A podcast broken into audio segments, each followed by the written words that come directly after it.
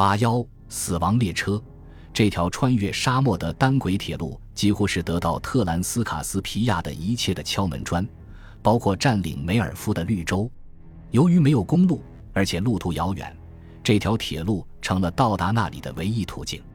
事实上，双方的军队几乎都生活在火车里。这些火车排成长长的队伍移动，前后都各有一列装甲列车，以防止任何突然的袭击。火车上都有士兵、枪支、马匹和食品，水是装在大桶里运送的，而饭则是用露天车厢上的野战厨房做的。此外，还有医疗车。特兰斯卡斯皮亚的医疗车上有俄国的护士。如果特兰斯卡斯皮亚的士兵有这些护士四分之一的勇气，一位英国军官酸溜溜地说，那么他就是一支优秀的军队了。一切都围绕着这条铁路。所以，要向梅尔夫挺进，英属印度特遣队的指挥官诺里斯上校和特兰斯卡斯皮亚的指挥官们遇到了不同寻常的困难。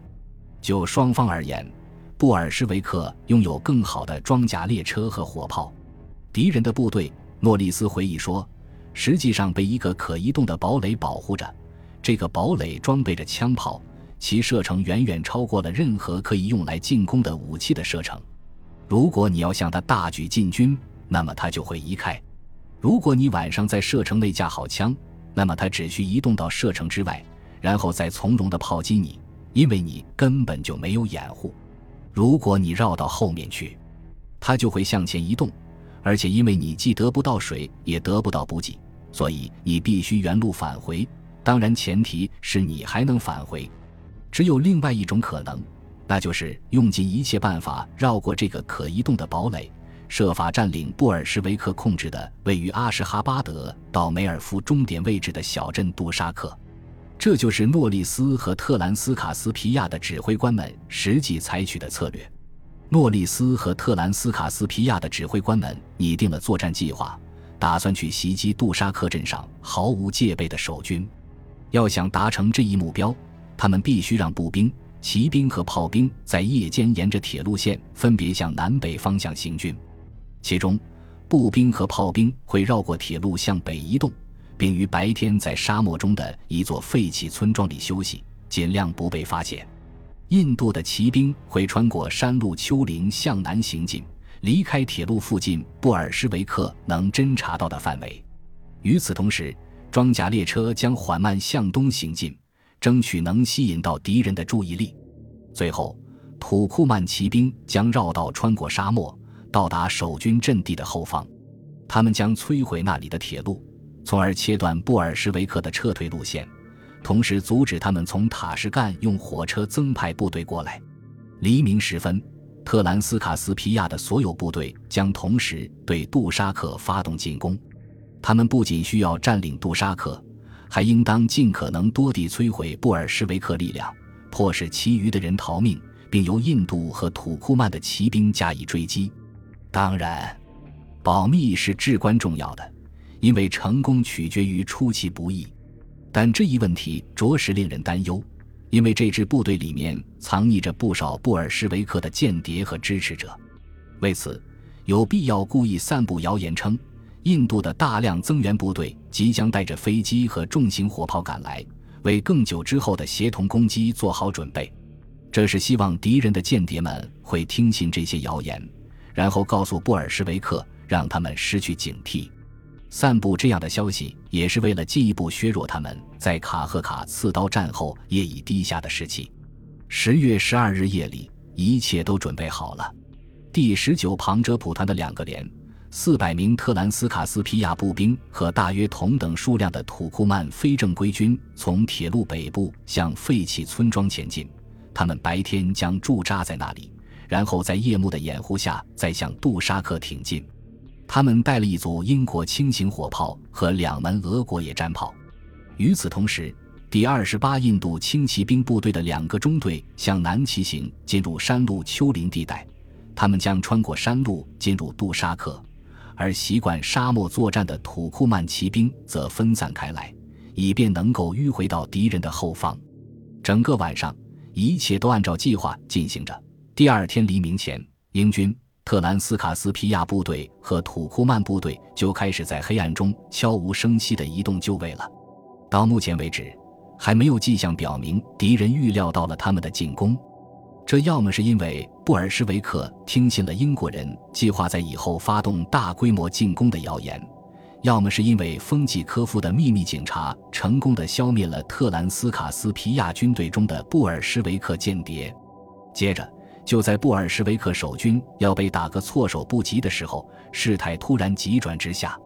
虽然说法不一，但似乎是两支庞遮普巡逻队在黑暗中相互开火，让布尔什维克立即警觉到了危险。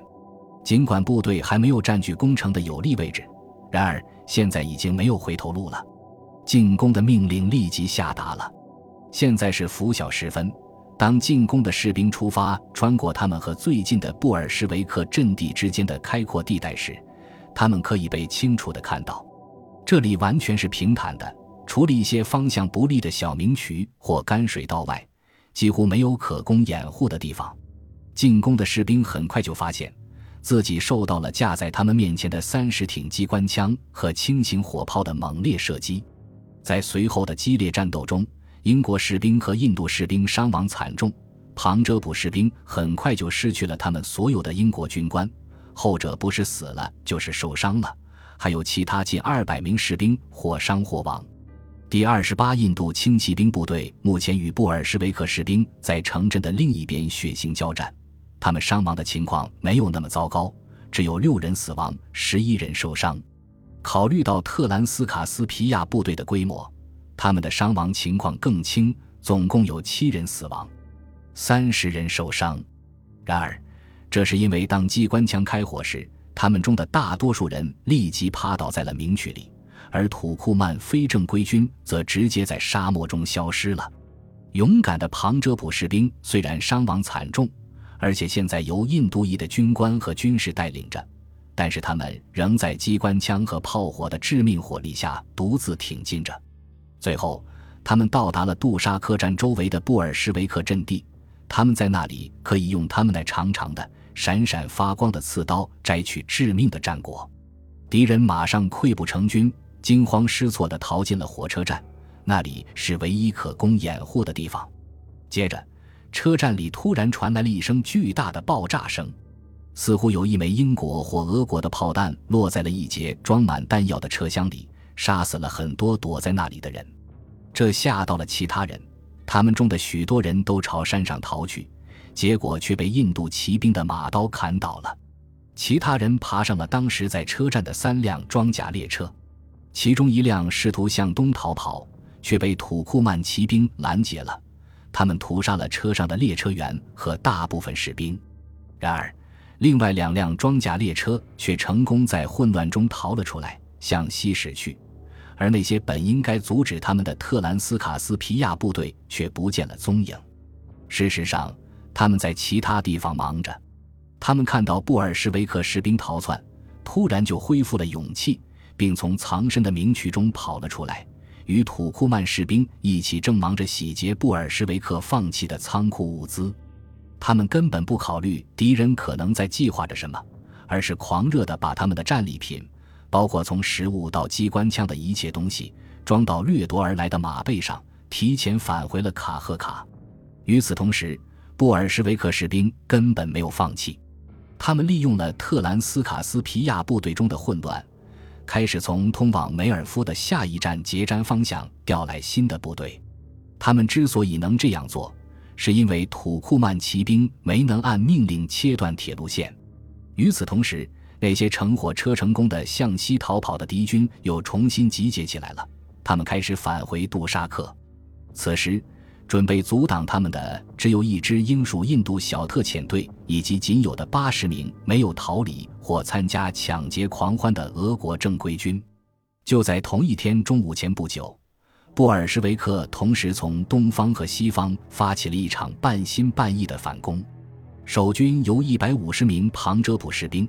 一百三十名印度骑兵、一队炮兵和留下的俄国士兵组成，其他人都带着他们的战利品消失了。虽然敌人没有很坚决地发动进攻，但守军还是很快就意识到，这么小的一支部队不可能永远坚守杜沙克。现在，布尔什维克随时都有可能从塔什干或其他沿着杜沙克以东铁路线的驻地，通过火车将大量军队以及重炮调来。为了避免被围困的命运，守军决定趁着为时未晚有序的撤退。首先撤退的是旁遮普士兵，他们带着受伤的战友，由骑兵和炮手掩护着。布尔什维克不知为何竟然退缩了，这才让这些剩下的守军得以顺利撤离，而不用再遭受任何伤亡。尽管如此，对于英国人来说，这次冒险还是令人非常失望的。他们本应摘取决定性的胜利。最终占领梅尔夫，却因为怯懦贪婪的特兰斯卡斯皮亚士兵和土库曼士兵失败了，还为此付出了高昂的代价。即便如此，布尔什维克付出的代价实际上也要高得多，因为在那五六个小时的战斗中，他们估计至少损失了一千名士兵以及大量的武器和弹药。